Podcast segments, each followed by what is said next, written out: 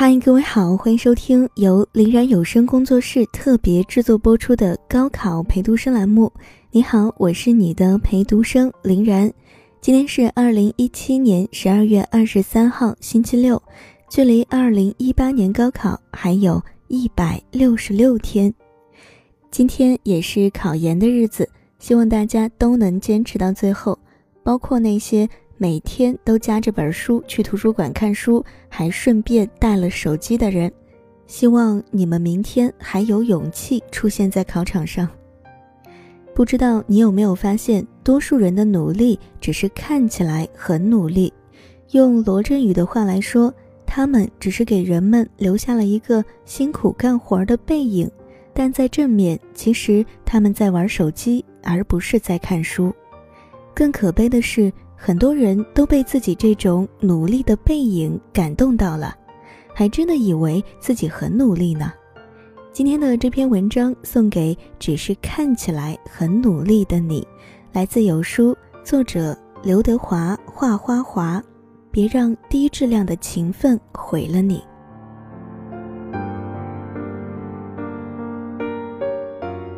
上本科那会儿，同宿舍有个立志考研的哥们儿。他真的很努力。大三一开学，他的书桌上就订了两张 A4 纸的学习计划，周围环绕着五颜六色的便利贴。大部分时间都泡在自习室，偶尔在食堂碰见他，也多半是右手举筷夹食，左手捧书注视的状态。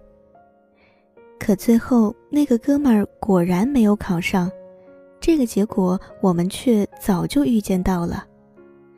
就比如他学考研英语，本来有很多高效记单词的方法，他却偏偏喜欢重复而机械的背诵，似乎声音越大，他的底气越足。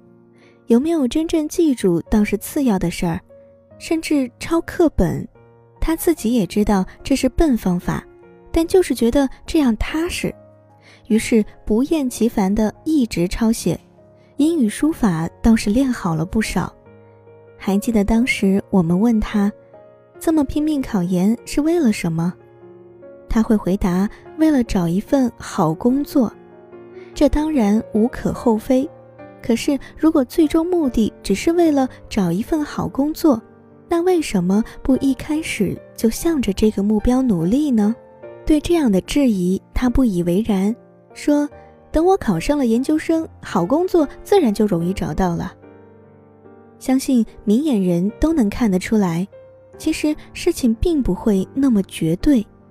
想要找到好工作，参加社会实践，寻找实习机会，丰富并优化简历，补充课堂上学不到的工作技能，这些也都是需要去努力的。而他以为只要考上研究生，就等于走上了捷径，可以简化甚至省略掉上面的步骤，不用全面提升自己，轻易便能找到好工作。或许他也清楚这并不容易实现，但仍然用整天泡自习室的勤奋来掩饰自己不愿直面现实的懒惰。不走心的努力都是看起来很努力。拼命做无用功的最大意义，不过是营造一个我很努力的幻觉，就是用战术上的勤奋掩盖战略上的懒惰，换取可怜的自我安慰罢了。其实稍微留意一下，就会发现，这种人很常见，觉得死记硬背就是勤能补拙，不懂得拱弱补强、有的放矢的学生。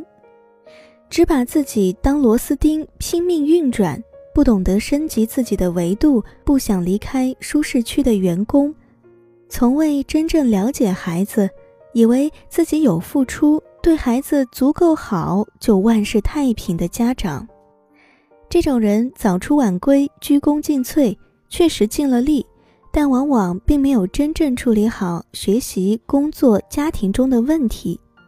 他们的努力常常只是为了让自己感到踏实，殊不知感动的也只有他们自己而已。这种情况之所以常见，是因为许多人不愿意用大脑思考，反而逃避思考。大脑就像我们身体上的肌肉，没怎么锻炼过身体的人，活动量稍微大一些就会感到异常疲惫。没有经过锻炼的大脑也是这样，它很孱弱，一旦它被使用到，就会觉得很累，想要停止。这就是很多人低质量勤奋的根本原因，他们懒于思考，思维懒惰就是不愿意把事情想透彻。喜欢放弃思考，把一切交给惯性和本能，就像我那个考研的哥们儿，有次咨询我怎样学好英语。当时我们都是穷学生，没有条件体验全英文的语言环境，但尽量往这方面靠拢，还是可以提高学习效率的。于是我建议他，网上就有很多类似的教学。他会有压力的逼迫你在听说读写四个方面齐头并进，但是哥们儿挠了挠头说：“我还是背书吧，这样太复杂。”他仍然回去刻苦背单词，今天十个，明天十个，后天十个，坚持了一年，终于考研失败。没有实质进展的努力跟自欺欺人有什么区别？但这种幻觉就像毒品。很多人内心也许知道真相，可就是沉湎在自我感动中难以自拔。一开始思考，大脑便嗡鸣不已，呻吟着自己很累。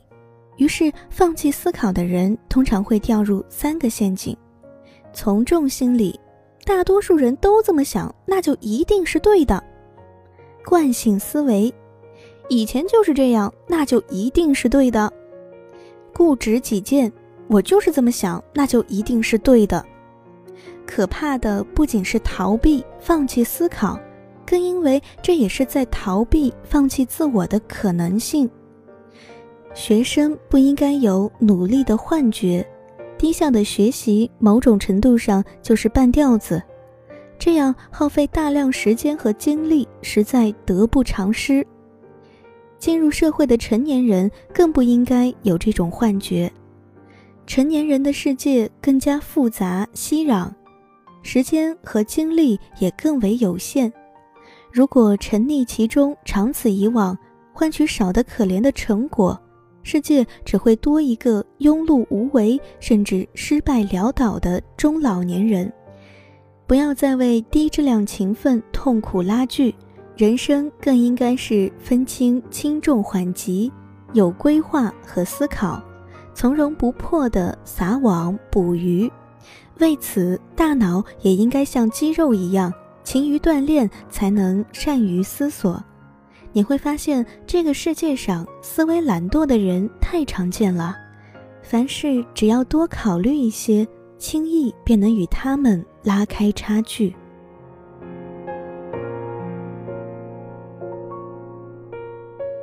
听了这篇文章，突然想起来一句话。